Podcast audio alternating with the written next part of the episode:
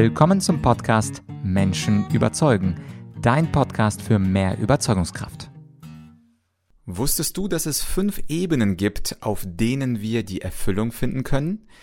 Mein Name ist Vladyachenko, du hörst den Menschen überzeugen Podcast und in diesem heutigen Interview wird der Kommunikationsexperte und Bestsellerautor Professor Friedemann Schulz von Thun uns versuchen davon zu überzeugen, dass Erfüllung nicht nur auf der Wunschebene stattfindet, sondern auf vier weiteren Ebenen. Du bist gespannt?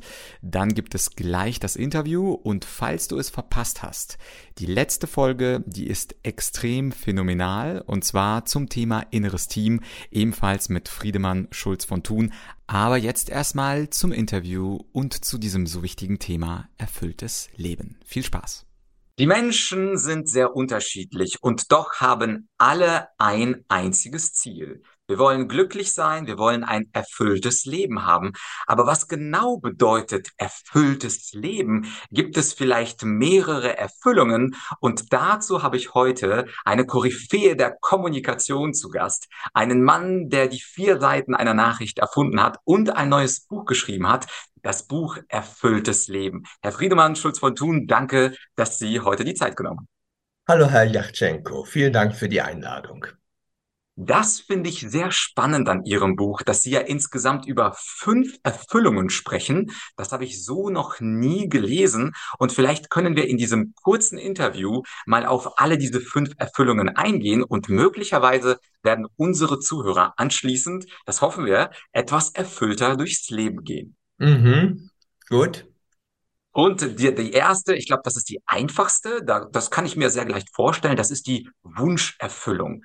Inwieweit spielt die Wunscherfüllung für ein erfülltes Leben eine Rolle?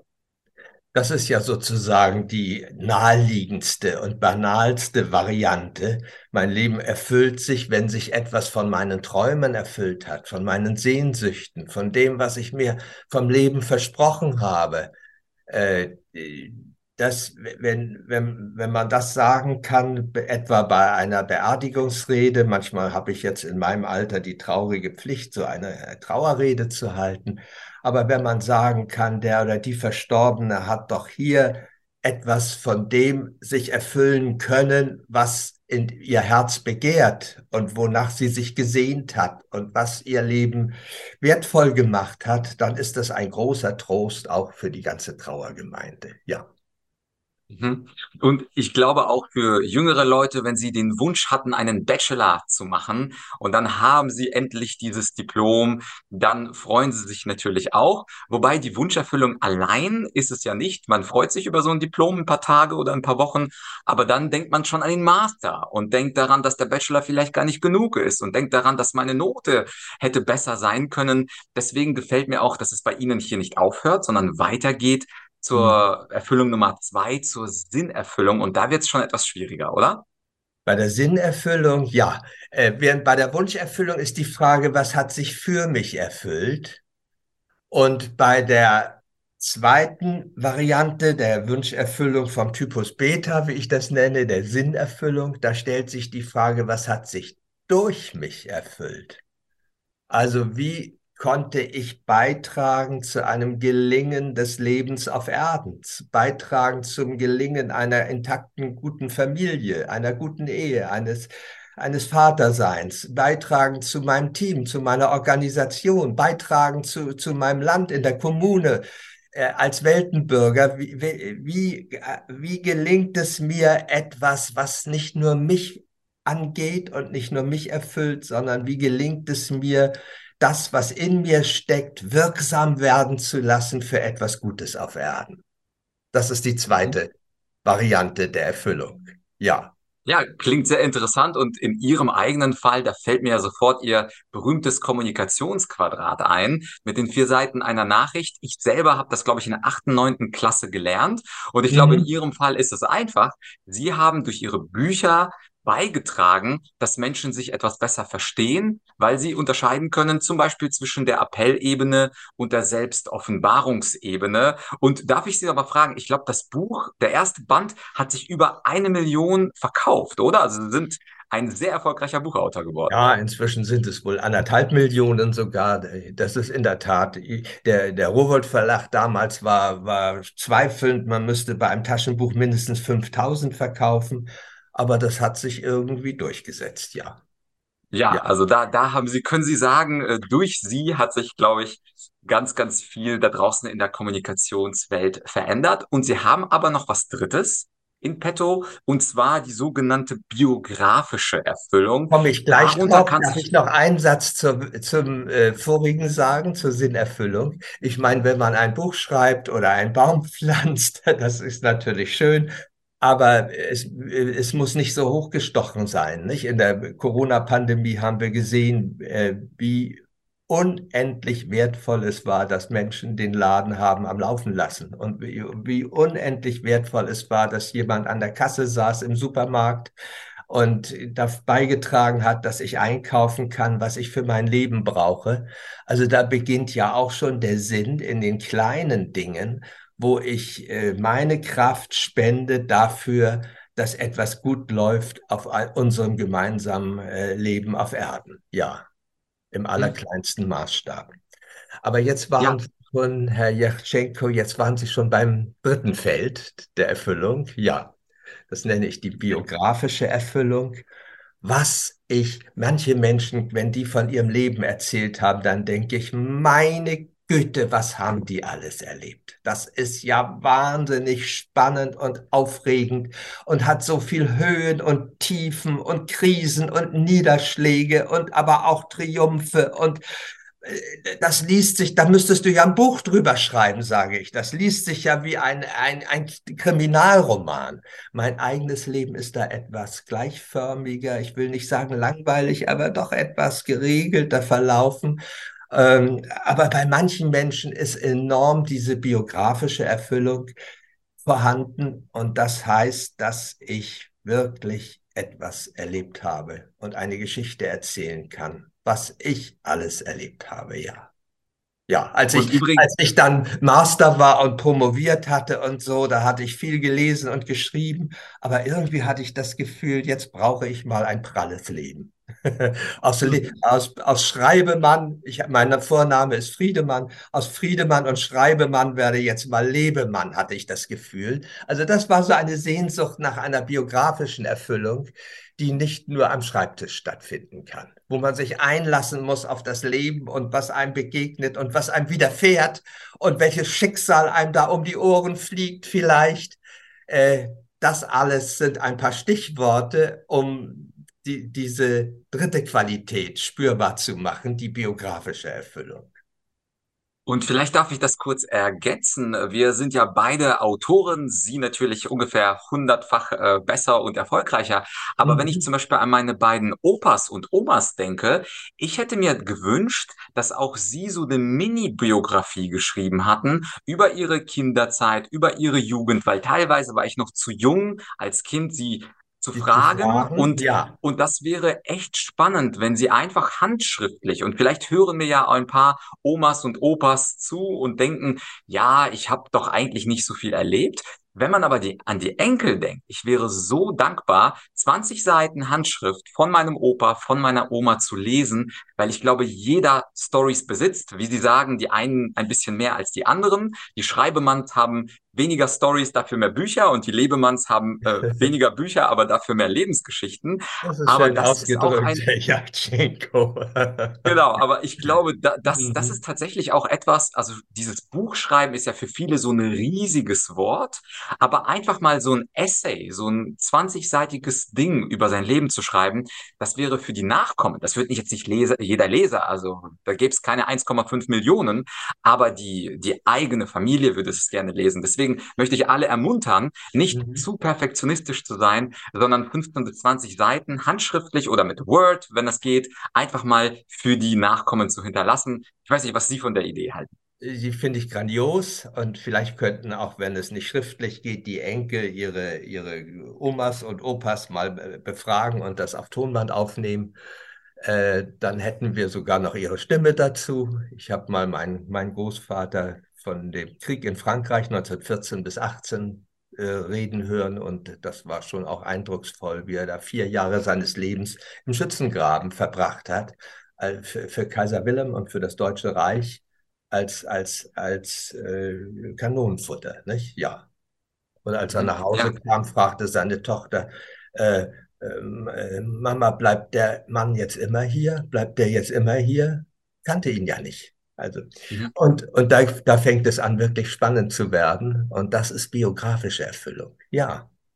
Ja, finde ich eine super Idee. Oder heutzutage mhm. hat ja jeder auch eine Kamera auf seinem Handy. Also wenn es den Opa, die Oma nicht stört, ja. hätte man ja sogar noch ein Live-Bild dazu. Aber das, das, da möchte ich alle Menschen ermutigen, dass sie ein wenig mehr von ihrer Biografie teilen, denn diese Erkenntnisse, diese Weisheiten, die verlieren sich ja einfach, wenn man stirbt. Das klingt ja. jetzt ein bisschen dra dramatisch, ja. aber wie viele Geschichten von meinem Opa habe ich nicht gehört? Wie viele Geschichten von meiner Oma habe ich nie erfahren, von denen ich etwas als jemand, der teilweise die Gene teilt sogar, mhm. äh, hätte, hätte profitieren können. Ja, ja. aber. Und ich bedauere heute, was ich sie alles nicht gefragt habe, muss ich wirklich sagen. Jetzt ist es zu mir auch so. Wieso habe ich das damals nicht gefragt? Da wäre ich jetzt ganz gespannt auf die Antwort gewesen. Ja.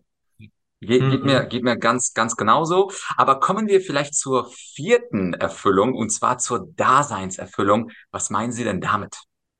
Ja, dass es mich gibt und dass es Sie gibt, Herr Yachtschenko, mit Ihren beiden Händen und Augen und der Nase und dass das Blut durch Ihre Adern fließt in einem Kosmos, den es gibt und dass uns eine Lebenszeit vergönnt ist, das ist doch eine derartige Megasensation. Und wenn man diese Megasensation mal so richtig an sich heranlässt, dann braucht man keine großen Gänsehauterlebnisse. Dann braucht man auch keine ganz spektakulären Erfüllungen äh, von der biografischen Art. Dann ist über, dann ist alleine das Dasein, dass es mich gibt, dass ich atme, dass ich bin, ist meines Lebens Hauptgewinn.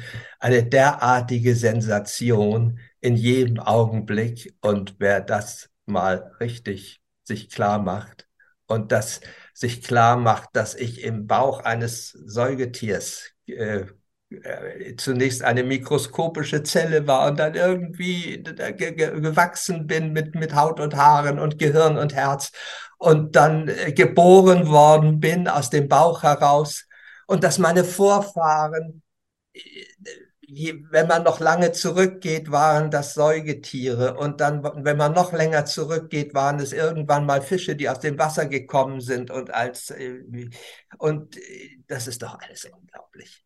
Und, und, und ur, ur, ursprünglich sind wir aus Materie entstanden. Die erste lebendige Zelle, die dann auch vielleicht Nachkommen äh, erzeugen konnte, ist aus Materie entstanden. Das ist doch alles derart unglaublich. Und wenn wir uns das klar machen und uns unser Herz für diese Sensation öffnen, dann ist jeder Augenblick wird zu einer großen Erfüllung vom Typus des Daseins, wie ich das nenne. Hm, ja, da ist natürlich ganz viel Weisheit drin, zum Beispiel unser Herz, was so viele Male einfach so für uns schlägt, Sie mussten nicht dafür arbeiten, ich musste nicht dafür arbeiten, dass wir atmen, dass wir schlafen können.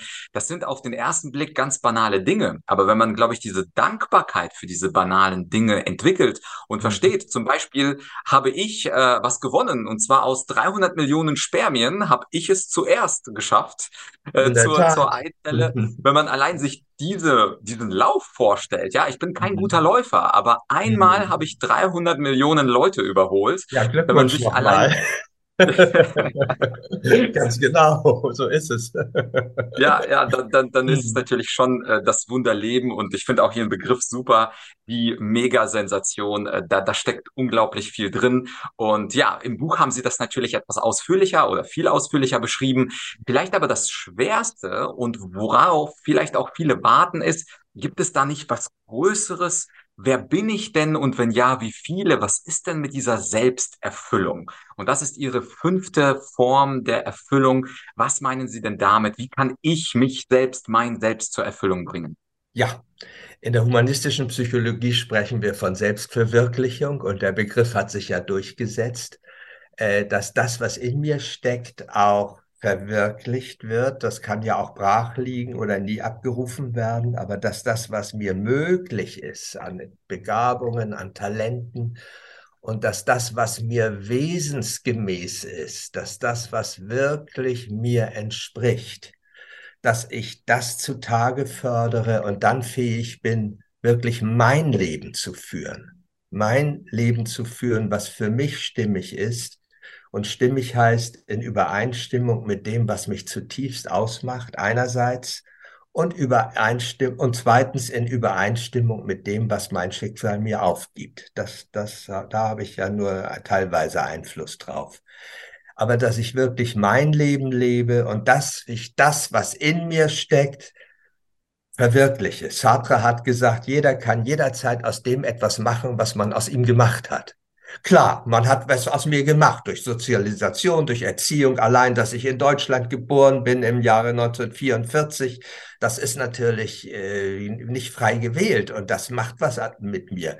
Aber jeder, jeder kann jederzeit aus dem etwas machen, was man aus ihm gemacht hat. Das ist der große Aufruf für das fünfte Feld der Erfüllung, der Selbsterfüllung oder der Selbstverwirklichung. Ja. Hm? Ja, sehr schön. Ich glaube, das hat auch äh, Maslow, Abraham Maslow mit dieser Self-Actualization auf Englisch gemeint als dieser Ganz genau. fünften großen Stufe, äh, wenn ich nicht, äh, wenn ich nicht falsch liege.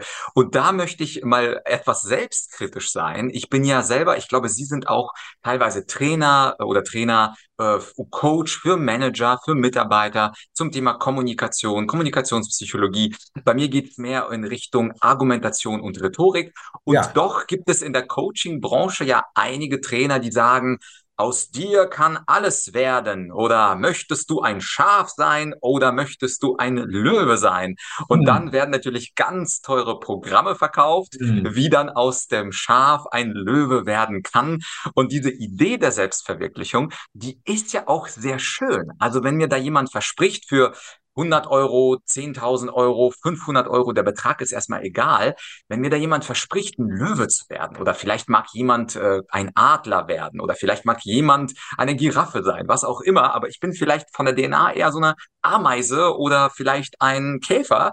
Äh, mhm. Damit lässt sich ganz viel Geld machen und eine selbstkritische Frage, vielleicht für unsere Branche, für die Coaching-Branche, woran kann man oder wie kann ich als Mensch denn überhaupt wissen, wo ist für mich das Ende der Fahnenstange, weil die Trainer ja sagen, du kannst noch mehr, du kannst noch mehr optimieren. Und wenn du dieses Training noch dazu buchst für nur 1995 Euro und 99 Cent, dann findest du den Löwen in dir.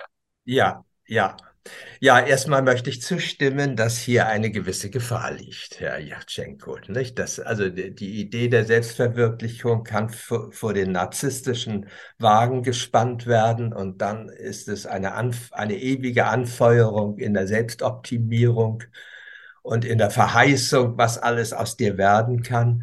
Äh, von solchen Verheißungen sich zu befreien, ist vielleicht die erste Aufgabe auch in diesem Feld der Selbsterfüllung und sich nicht zu fragen, was kann alles Großes aus mir werden, sondern was ist mir wesensgemäß? Und was macht mich zutiefst in Wahrheit aus? Und nicht, äh, äh, was sollte sein, damit ich mir ein Denkmal setze und ein, ein, ein Leuchtturm werde, sondern was entspricht mir wirklich zutiefst, so dass ich in mir selber, in meiner Haut beheimatet bin und mich darin wohlfühle und und, es, und ein Gefühl von Richtigkeit entsteht und nicht von Optimierung. Ja. Mhm.